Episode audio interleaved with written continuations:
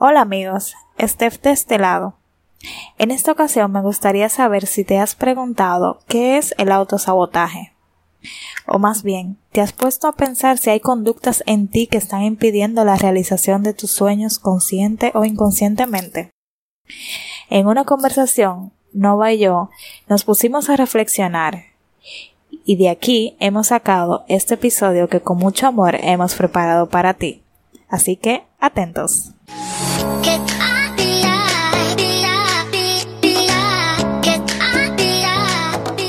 Sean bienvenidos al podcast Encuentra tu Camino. Un espacio donde a través de nuestras experiencias aprenderás a conocerte mejor y romper con aquellas barreras que podrían estar afectándote día a día. Somos Alexander Nova y Estefania Aracena. Y te queremos dar las gracias por dejarnos entrar en tu vida a través de este podcast.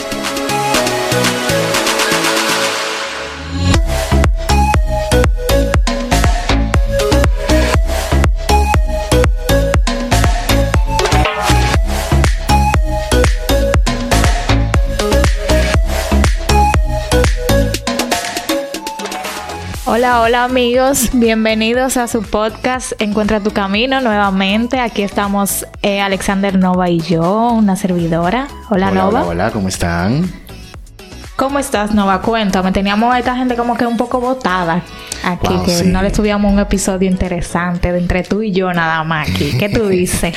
sí, sí, sí, realmente teníamos mucho que no discutíamos un tema así entre tú y yo, sin invitado ni nada aquí eh, a lo personal, como dicen. Sí, a, lo íntimo, esos temas que tú y yo nos conectamos y sabemos que, que le llegamos a la gente porque eh, hablamos de verdad de lo más natural posible y sobre todo siempre buscando esa parte de crecimiento. Claro, claro, definitivamente. Eh, entonces, mi gente, hoy les, les traemos un tema que yo creo que aquí sí es verdad que somos expertos, ¿no, tú y yo? bueno, sí, por experiencia, ¿eh? si, especial, si ser experto es porque tienes experiencia, definitivamente somos expertos. Y eh, saben que hemos venido hablando de cómo conocernos, de cómo iniciar eh, a la hora de conocernos cómo iniciar a trabajar esas partes que no nos dejan avanzar en la vida. Y ya cuando tenemos ese conocimiento profundo sobre nosotros, qué pasos dar para ir completando esos sueños y esos proyectos que tenemos en nuestros corazones. Sin embargo, no habíamos tocado un tema que muchas veces consciente o inconscientemente hacen que no persigamos verdaderamente los anhelos de nuestro corazón. Y ese tema tiene que ver con el autosabotaje, es decir, cómo nosotros mismos detenemos esos sueños o esos planes y proyectos que queremos lograr en la vida por muchos factores. Y dentro, y, y, todos esos factores engloban lo que muchas personas le llaman el, el autosabotaje hacia nosotros mismos. ¿Qué tú dices, no? Ay, ay, ay, ay, ay, ay, Definitivamente, señores, miren, eh, es un fenómeno muy es común, ¿verdad? Porque todos pasamos por eso.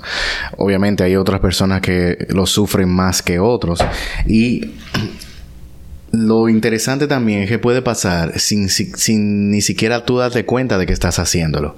O sea, el autosabotaje es una algo que, que empieza en el subconsciente, pero puede llegar a realizarse de manera muy consciente, como yo he podido determinar y me imagino que, que tú también lo has identificado, Steph, cuando llegan esos momentos donde tú estás en situaciones que normalmente te sacan de tu zona de confort, porque el autosabotaje ocurre ahí en ese momento, cuando tú estás eh, en un lugar donde te sientes incómodo, donde estás fuera de tu zona de confort y ahí es que viene yo diría más bien que es como un mecanismo de defensa que está tratando de rescatarte a ti de esa área, de esa situación incómoda, tratándote de volver hacer que vuelvas a tu estado original o a tu adentro de tu zona de confort.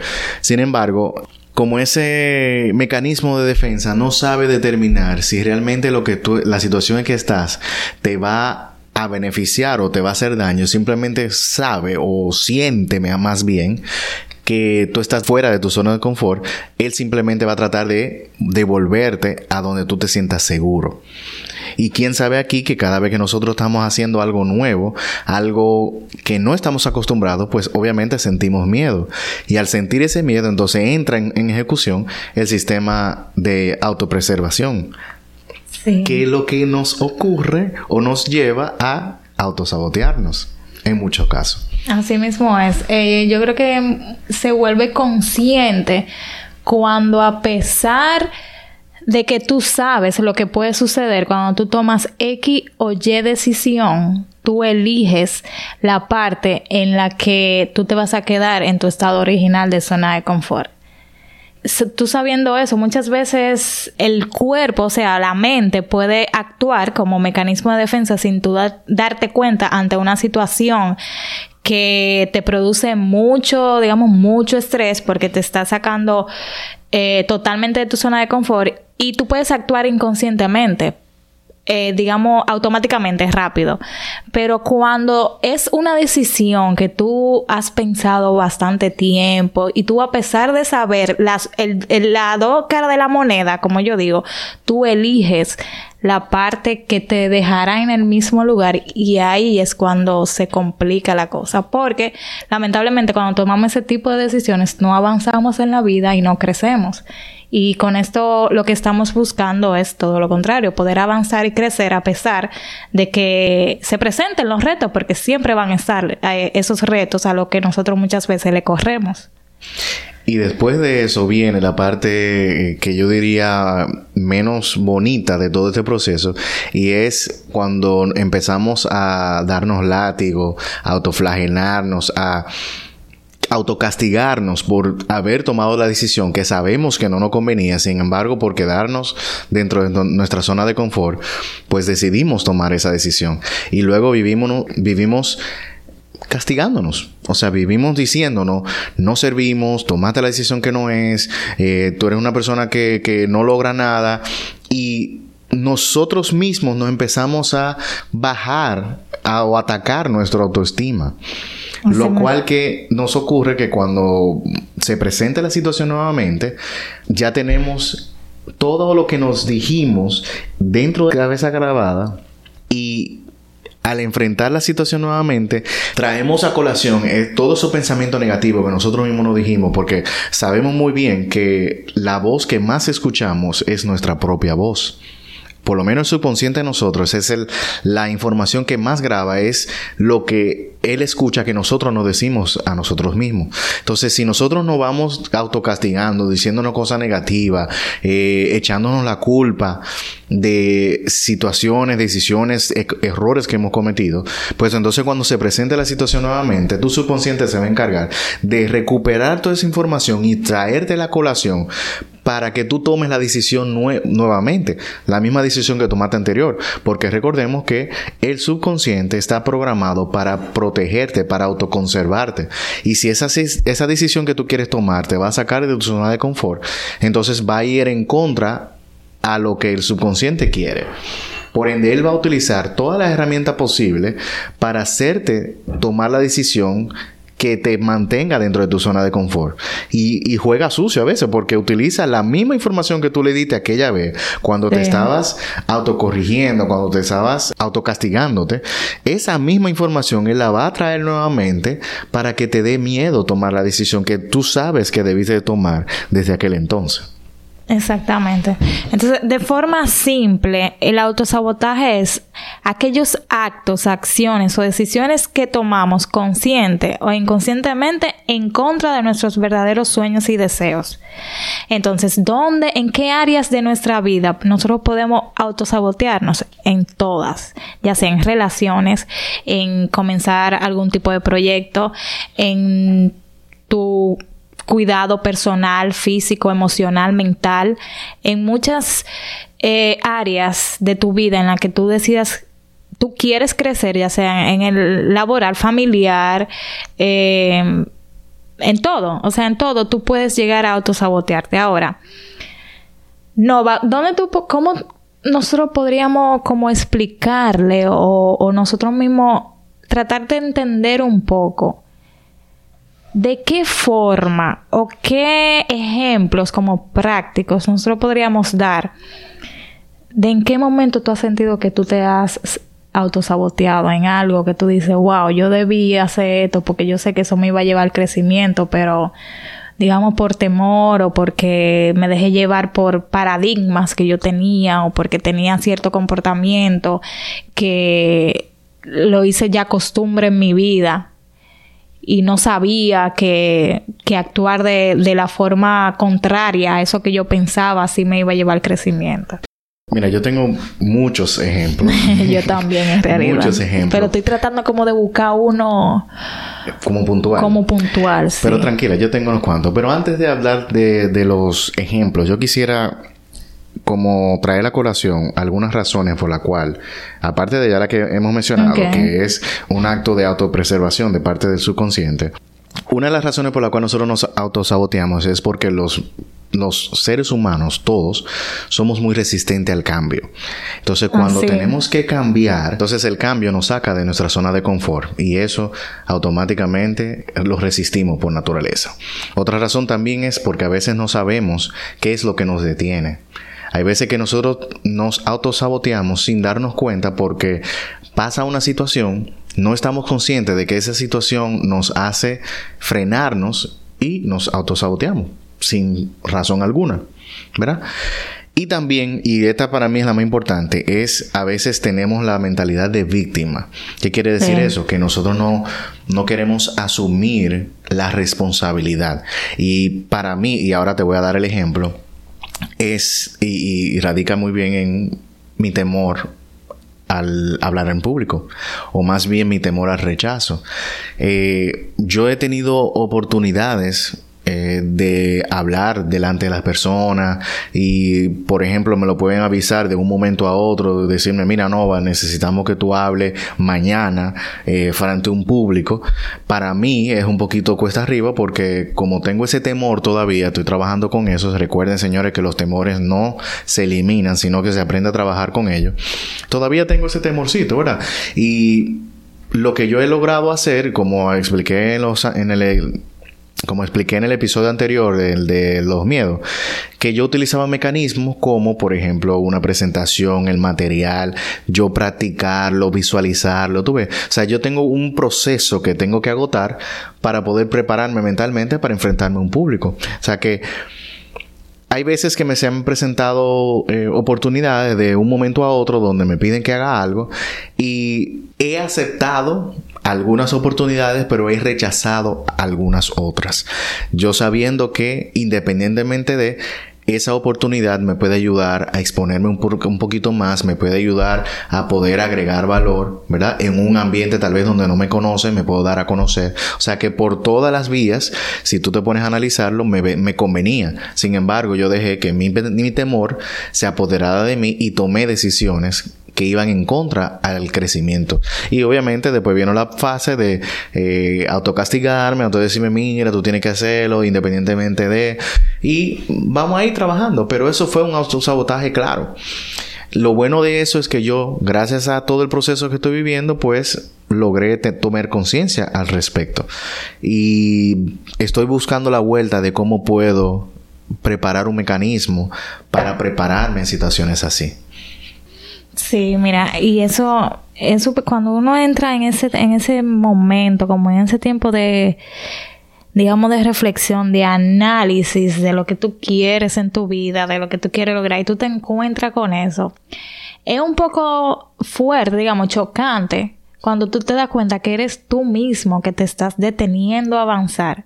Sin embargo, es algo que cuando tú lo aceptas y lo tratas y te das cuenta de esos hábitos que tú estás teniendo, es cuando verdaderamente se produce el cambio.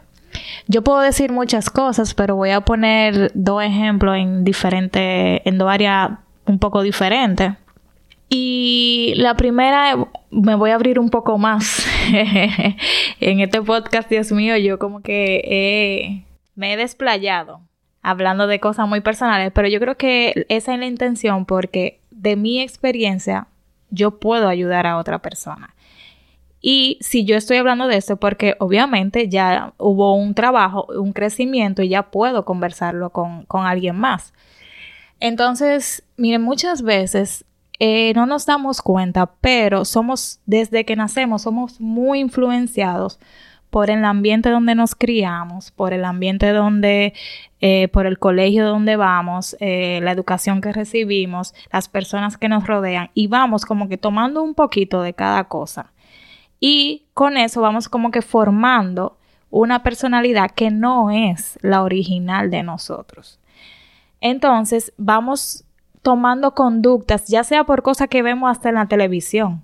Yo recuerdo que a mí en mi casa me tenían una cosa porque yo habían ciertas cosas que yo no podía ver como novela, por ejemplo, en mi casa había una, una muchacha que ayudaba y cuando ella se ponía a ver eh, ese tipo de cosas que los niños obviamente no pueden ver y yo quería verlo, recuerdo que me llamaban la atención, pero es por eso, porque tú te contaminas de actitudes tóxicas sin darte cuenta. Entonces, a medida que vamos creciendo, y yo creo que esto le sucede más a las mujeres, que, bueno, y lo digo porque yo soy mujer, no sé si eso le sucede a los hombres, pero nosotros vamos, nos vamos armando como una, digamos, como una película de cómo debe ser el mundo ideal. Y cuando nos vamos relacionando, ya sea con amigas, con algún tipo de pareja, comenzamos como a etiquetar. Y muchas veces usted entra a una relación tóxica sin darse cuenta y cuando está ahí dentro, dice, wow, pero esto no es lo que yo quiero para mi vida. Sin embargo, tú fuiste tomando acciones que te llevaron a autosabotear tus verdaderos deseos. Literal. pero cuando entonces llega la persona que tú sabes que esa es, tú dices, wow, esto de, de verdad es lo que yo quiero, que sé yo cuánto, tú comienzas a rechazarla, a etiquetarla por experiencia pasada que tú has tenido. Y así tú no sabes, o sea, tú comienzas, sin que la relación comience bien, tú comienzas ya como a, a, ponerle, a traba. ponerle traba y hacer cosas que no permite que la relación crezca ni madure. Sí. Cuando tú te das cuenta de eso, tú dices como que, wow, pero ¿por qué que las mujeres son más así? O sea, queremos, como dicen, y estoy hablando como que de un tema súper popular, yo no acostumbro a ver de esto porque qué sé yo, como que no son mis temas, pero eh, en las redes yo veo que mucho meme y muchas cosas es de que la mujer, y es un tema súper importante hablar porque por ahí viene el tema de violencia de género y ese tipo de cosas. Uh -huh. Y muchas veces nosotras mismas somos la que provoca, no quiere decir que provocamos, sino por decisiones que tomamos inconscientes, autosaboteamos una, una relación que puede ser muy bonita al final del cuento, digamos, al final de la película. Entonces, por eso es que tenemos que evaluar bien y conocernos verdaderamente y saber qué es lo, lo, que nosotros queremos y no movernos por miedo. Exactamente. Porque todas esas decisiones se toman única y absolutamente por algún tipo de miedo. No hay otra explicación. Literalmente. Literalmente. Y, y me gusta que tú hablabas de eso porque realmente en ese tema, específicamente en el tema de las mujeres, eh, yo creo que eso pasa mucho con las mujeres porque las mujeres reciben muchísima influencia Va, de las cosas que las mujeres deben de de decidir ser o, hacer, o de ser, o de hacer, de cómo comportarse y demás. O sea, hay, de, hay un sinnúmero de expectativas, opiniones, muchos tabúes, mucho, o sea, hay, hay un sinnúmero de cosas, de, de, ideas que la sociedad ha impuesto sobre la mujer, que ha hecho que las mujeres se pierdan. Sí. O sea, ya para tú, para tú ser una mujer que tiene opinión propia, que tienen decisión, de que tienen propios gustos, primero tiene que conocerse muy bien y segundo tiene que ser una mujer muy fuerte porque tiene que hacerle frente a toda a toda esa ese cúmulo de, de ideas de suposiciones que la sociedad tiene que entiende la sociedad que ella debe de representar. Entonces no es fácil. No, no es fácil y no solo eso también debemos conocer nuestra naturaleza. Sí.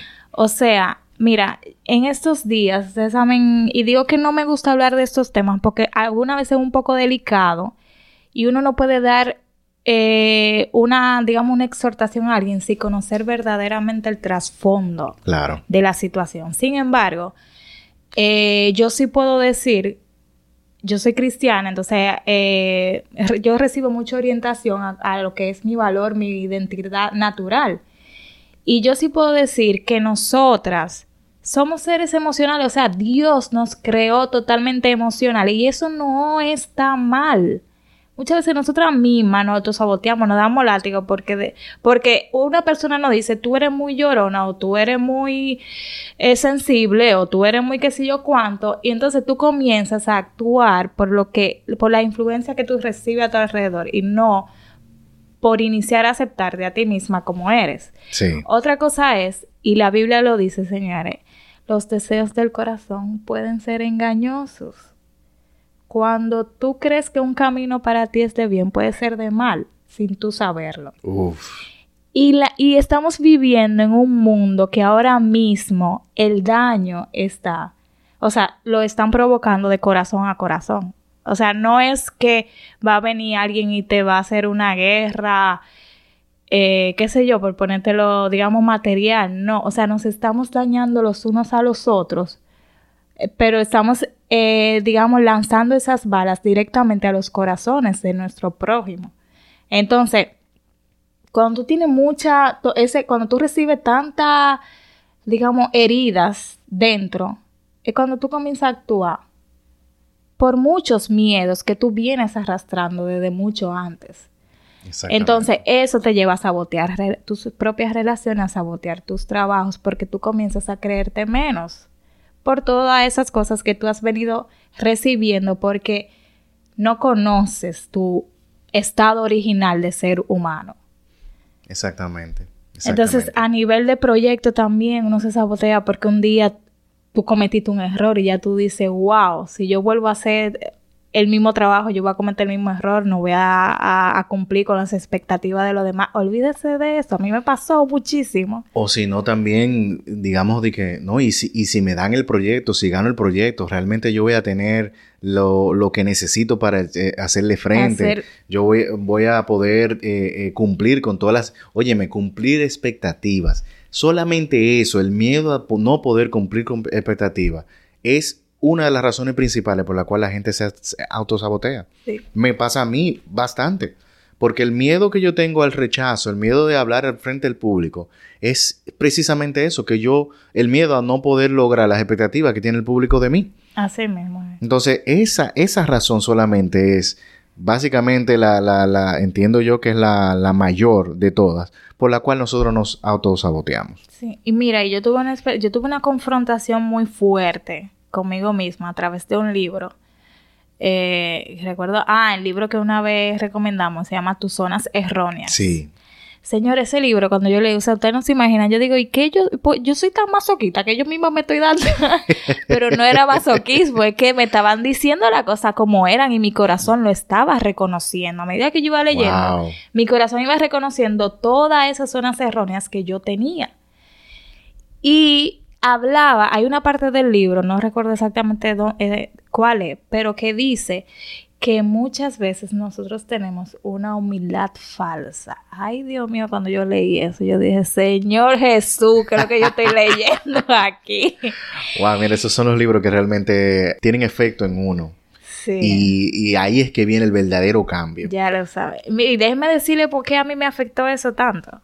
Yo, yo estudié arquitectura, entonces eh, la formación dentro de la carrera de arquitectura, muchas veces pensamos que todo tiene que quedar perfecto, ¿no? Que tú eres el arquitecto. Muchas veces hay personas que hasta te comparan con Dios. Y yo, no, no, no, espérate, ahí yo no entro porque Dios es el arquitecto del universo. O sea, yo nunca en mi vida voy a llegar a ese nivel.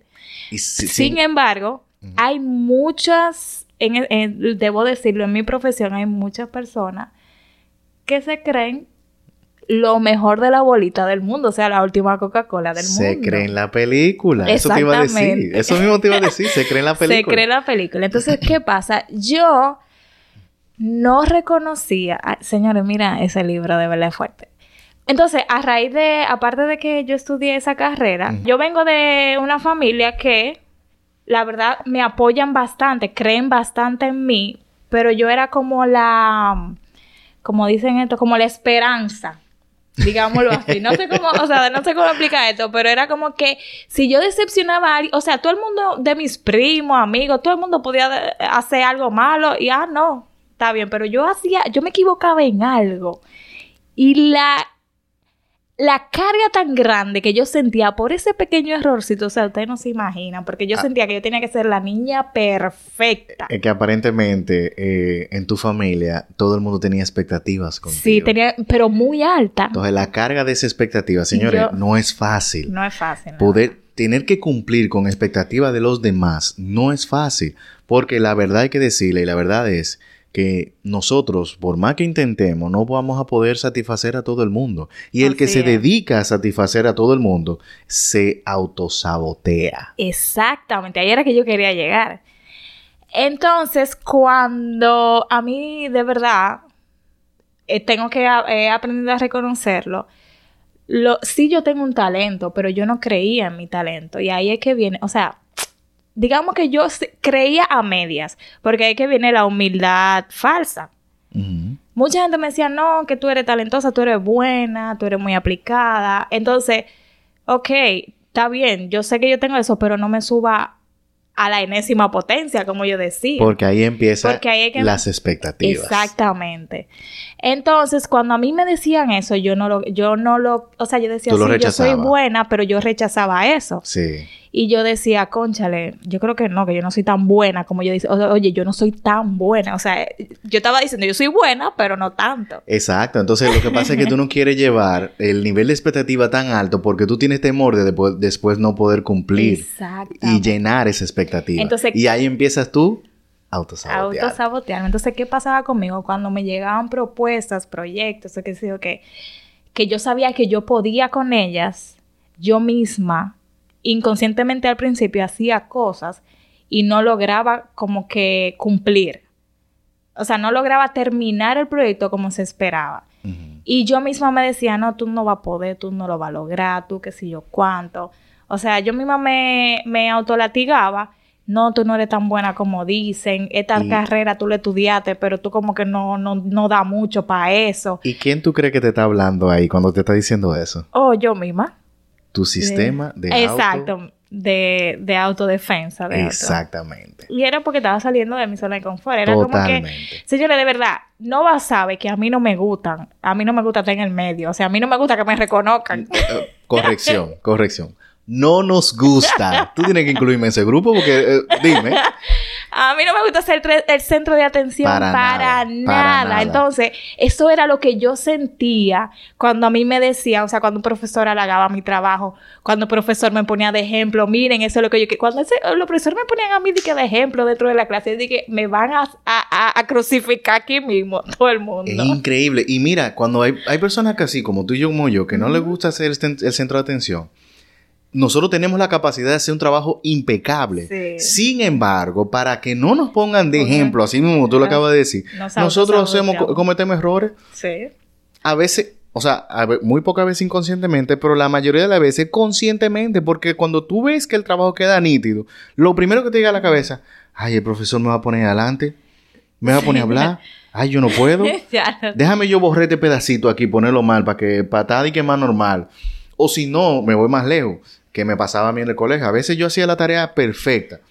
Y a veces para no escuchar a otra persona diciendo, mira Nova, tratando de creerse más, mejor que todo el mundo, o, el que, o el que más sabe, o me relajaban con que no, el, el, el, el hijito de la, de la profesora, que el más obediente, eh, el, niñito el más bueno, el más aplicadito. La que no rompe un plato. Para yo evitar que me relajaran, a veces yo no hacía la tarea bien. o sea, es increíble, señor, y todo eso ocurre sin tú darte cuenta. Yo era de esa, de la que terminaba los exámenes primero y se quedaba ahí media hora esperando que el curso completo terminara. Definitivamente, a mí también me pasaba eso. O sea, yo terminaba de una vez y la gente para que yo no escuchara a la gente diciendo como que, porque hay de todo en esta vida. Sí.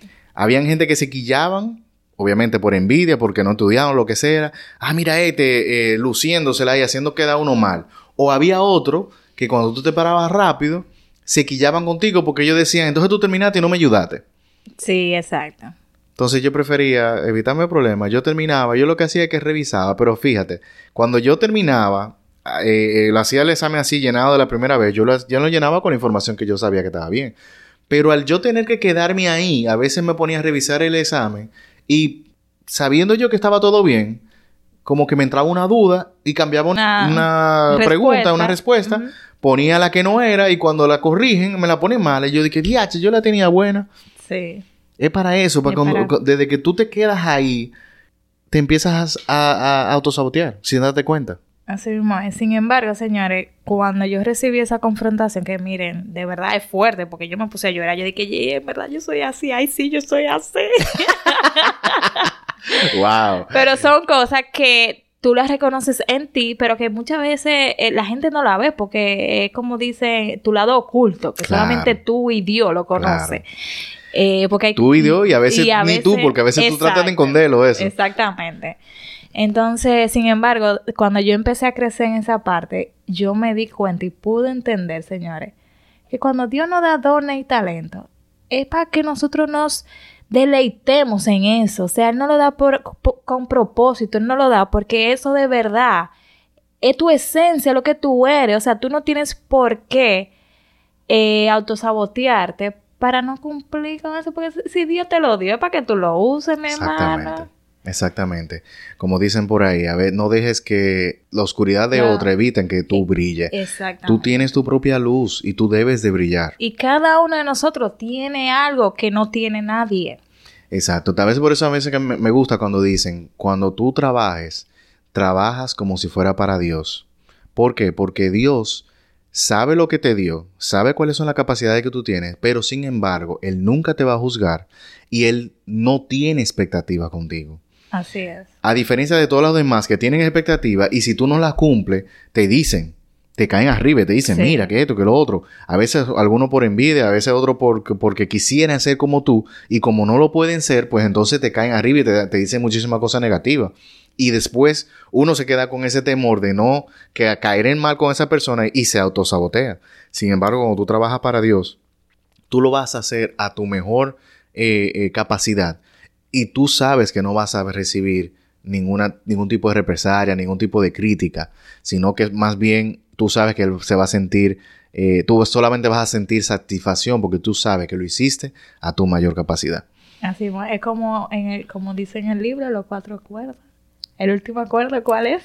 Haz lo mejor, que, puedas hacer. Siempre haz lo mejor que puedas hacer.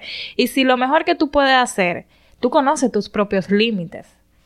Y si tú sabes, mira, hasta aquí es que yo puedo llegar, ya tú sabes, siéntete tranquilo y en paz de que tú diste lo mejor que pudiste.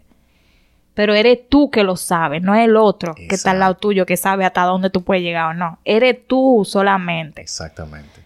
Entonces, si tú no cumples con la expectativa del otro, tranquilo. Que ese es su problema, no el tuyo. Wow, no, no, no, no, repite eso, que ya es, es, el, es el key del asunto. Repite eso, repite eso. O sea, cuando una persona, cuando tú, a una persona te venga a decir, mira, tú no fuiste o tú no eres o no hiciste tal y tal cosa, y tú sabes dentro de ti que tú diste lo mejor de ti, mi hermano, olvídese de eso, que el problema es de él, no de usted. Ya. Esa expectativa de él. Eh, a, él nadie le dijo que tuviera expectativa de ti. Exacto. Fue él mismo que se la armó, se la puso en su cabeza. Eso tiene que ver con él, no contigo. Entonces, a medida que nosotros vayamos, empecemos a reconocer eso, vamos a dejar de autosabotearnos a nosotros mismos. Uf, uf. Bueno, mira, Stephanie acaba de decir, diría yo, el primer paso para empezar a luchar contra el autosabotaje es dejar de vivir por las expectativas de otra persona. Tú debes de cumplir las expectativas tuyas y la de más nadie. ¿Ok? Si tú haces, procura siempre dar lo mejor de ti. Porque si tú procuras dar lo mejor de ti siempre, tú vas a satisfacer tus expectativas sin que te importe la expectativa de otro. Ese es uno de los primeros pasos que tienes que hacer. Y le voy a compartir unos cuantos que tengo acá. Otra cosa que puedes hacer para empezar a luchar contra el autosabotaje es hacer una lista de las veces que te has saboteado. Porque, como hemos dicho ya, eh, a veces nos autosaboteamos sin ni siquiera darnos cuenta a nivel de, subconsciente. Entonces, vamos a empezar con anotar, hacer una lista de todas esas formas o todas esas veces que no hemos saboteado, para luego identificar el por qué nos hemos saboteado. Y más bien, entonces, el segundo paso es hacer una lista de cuáles son los beneficios que hemos obtenido cuando nos autosaboteamos. ¿Qué beneficio tú sacaste en ese momento? Cuando tú le dijiste que no a esa oportunidad porque pensaba que no le iba a lograr, ¿qué tú sacaste de ahí? Cuando tú hagas esa lista y te des cuenta realmente que no es mucho beneficio versus los beneficios que tú hubieses obtenido si hubieses aprovechado la oportunidad, entonces el siguiente paso es describir y decidir qué es lo más importante para ti. Si realmente quedarte en tu zona de confort o realmente avanzar aprovechando esa oportunidad que se te presentó, ¿qué es lo más importante para ti? Es decidirte, y no tan solo decidirte, comprometerte a que es para allá que tú quieres ir y que todas las oportunidades y todo lo que llegue a tu vida que te pueda llevar allá, vas a aprovecharlo, independientemente de. Mira, y aquí quiero hacer eh, una aclaración antes de que tú sigas. Y en esa parte, en esta parte es bueno saber y preguntarte a ti mismo, ¿qué es más importante? Porque, señores, cuando estamos tomando este tipo de decisiones y ese tipo de cosas para nuestro crecimiento, olvídese que usted va a perder mucha gente. O sea, es muy fuerte lo que le estoy diciendo, pero es la verdad. Definitivamente. Va a perder a mucha gente. Entonces, la pregunta que usted debe de hacerse es, ¿qué es más importante para mí? ¿Ganarme a mí mismo o mantener relaciones que no les interesa? Porque la persona que se aleja de ti cuando tú estás empezando a crecer es porque no le interesa tu crecimiento. Y si a una persona no le interesa tu crecimiento, eso te está diciendo mucho. Claro, claro. Y la verdad también es que no todo el mundo que está alrededor de ti está destinado a estar en el nivel donde tú vas a llegar. Hay personas que solamente están de paso en tu vida para ayudarte en una cierta etapa de tu vida. Pero cuando tú cambies de nivel, no todo el mundo que está contigo está destinado a estar en ese nivel contigo. O sea que es difícil, no es fácil, pero debes de aprender. Y duele, no estamos diciendo que no. Claro que no pero es usted seguir avanzando porque usted sabe que en cada paso, cada paso que usted dé en su vida para beneficio propio es una ganancia para usted. Es ganancia, siempre tiene que verlo así. A medida que voy avanzando, me estoy ganando. Me estoy ganando a mí mismo. Y yo creo que eso es algo muy importante porque si usted no se gana a sí mismo, no va a poder, no va a poder ganar a otros para el mismo propósito. Claro, claro. Aferrarse a las personas, aferrarse a las cosas, eh, es una de las, es un indicador claro, es una de las formas más comunes de autosabotearnos. Señores, no vamos a poder recibir nada nuevo si tenemos la mano llena. Muy bien, entonces otro paso que también puedes aprender a dar o puedes dar para luchar contra el autosabotaje es buscar a alguien que tenga el resultado que tú quieres y empiece a emularlo. Empiece a estudiar a esa persona, empiece a estudiar las decisiones que esa persona toma, cómo esa persona piensa y ver cómo tú puedes aplicar eso en tu vida. Para entonces identificar dónde eh, tú estás cometiendo el error de autosabotearte y qué cosas estás dejando de hacer que te pueden llevar al nivel de esa persona que tú quieres emular. Y por último, es visualizarte con los resultados que tú quieres. Visualízate haciendo las cosas que tú quieres hacer. Y cuando tú, tú, tú, sepas cómo se siente tener, es, obviamente de, mediante la visualización, cómo se siente tener eso que tú quieres y lo vas a comparar contra el sentimiento de sentirme seguro, ahí tú vas a ponerlo en una balanza y te vas a dar cuenta que realmente es importante para ti. Así es. Algo también aquí que yo podría agregar es que el, el resultado que tú quieres en tu vida solamente tú lo sabes. O sea, literalmente. Nadie puede decirte a ti si tú estás creciendo o no. El único que sabe si tú estás creciendo o no eres tú mismo. Wow. Porque tú sabes dónde tú estabas y tú sabes dónde ya tú no estás. Exactamente. No todo el mundo conoce el trasfondo de tu vida ni toda tu historia. Entonces mucha gente se dejan de se dejan llevar por comentarios y cosas de que dicen, "Tú eras de tal manera y ahora tú eres de otra." tú realmente no sabes cómo yo era, porque como estábamos diciendo, hay cosas ocultas que a veces ni nosotros mismos sabemos. Entonces, hay algo siempre que te va a decir si tú vas por el camino correcto, si tú estás creciendo. Porque, por ejemplo, si tú sufrías de ira, pero tú nada más sufrías de ira en tu casa y en la calle tú eras un angelito y tú dejaste de sufrir de ira en tu casa, entonces ahí fue que tú creciste, avanzaste. Avanzaste. Pero una gente no te puede decir que tú no has crecido cuando te ven igual de angelito en la calle cuando no saben cómo tú eras dentro de tu casa. Exactamente. Entonces son como ese tipo de cosas que hay que, yo diría, eh, mantenerse ahí eh, reflexionando, viendo, em, digamos protegiéndose. No es que vamos a crear barreras, es que vamos a poner límites con lo que nos digan los demás. Y solamente usted es el usted y Dios es el único que lo conoce verdaderamente. Así es. Así es, wow, y ya Stephanie está hablando de límites, señores. Esperen ese episodio por ahí que viene, que, vamos a estar hablando de los límites saludables que las personas deben de tener en sus vidas, en base a un libro que anda por ahí que se llama así mismo Límites, que lo vamos a estar discutiendo con ustedes. Señores, yo creo que no hay más nada que hablar aquí. ya con, eso, con eso que dijo Stephanie, ya podemos dar esta clase por cerrada. No hay más nada que compartir. Yo entiendo que está muy claro. Pero, si aparecen dos o tres que tienen preguntas, pues háganoslas llegar, que nosotros con mucho gusto le vamos a responder. Así es, a nosotros nos encanta hablar de todos estos temas porque son cosas que nosotros mismos vamos pasando en el día a día. Si a no van si a no y a mí nos dejan hablar, miren, señores, duramos hasta, mañana. porque si hay algo que nos, a nosotros nos gusta y por eso conectamos es porque siempre tenemos temas que, que nos ayudan a crecer. Yo siempre voy y le digo, no, va, mira, hice esto, voy a hacer esto, ¿qué tú crees?